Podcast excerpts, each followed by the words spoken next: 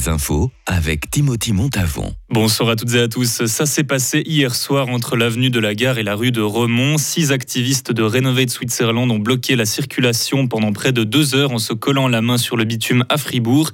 C'est finalement la police qui est intervenue pour les déloger. Leur but était d'alerter quant à la crise climatique.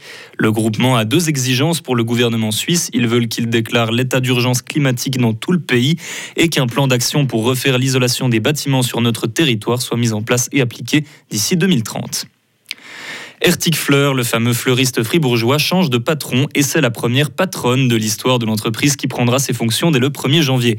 Fabienne Berchi gère actuellement la succursale de Marly depuis 7 ans.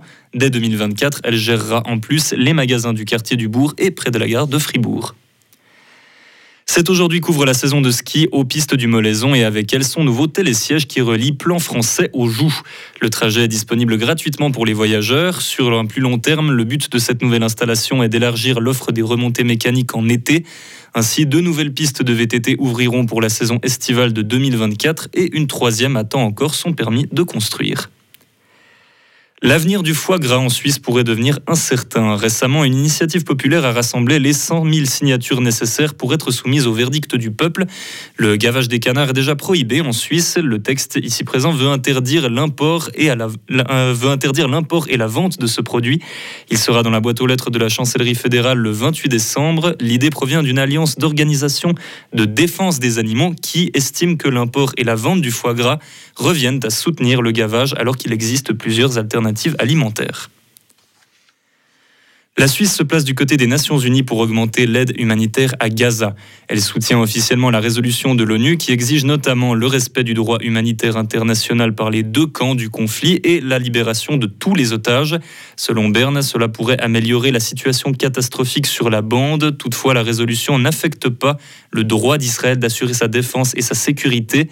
On rappelle que les frappes armées continuent de pleuvoir sur Gaza et ont déjà causé la déportation de près de 2 millions de personnes, environ 85% des Gazaouis. Retour en Suisse, coup dur pour les athlètes au slalom parallèle dans les Grisons aujourd'hui. Chez les dames, la double championne du monde Julie Zog n'a pu se hisser qu'à la quatrième place.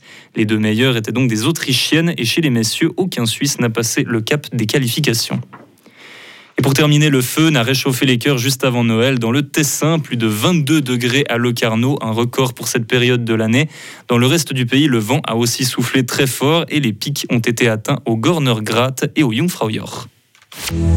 Retrouvez toute l'info sur frappe et frappe.ch. La météo avec Frappe, votre média numérique régional. Le temps pour ce dimanche, c'est du soleil le matin, mais des nuages l'après-midi. Température de 3 à 8 degrés. Concernant lundi, pour la journée du 25 décembre, de 5 à 10 degrés avec une légère couverture nuageuse. Mardi, un temps de brume nous attend avec température de 1 à 9 degrés.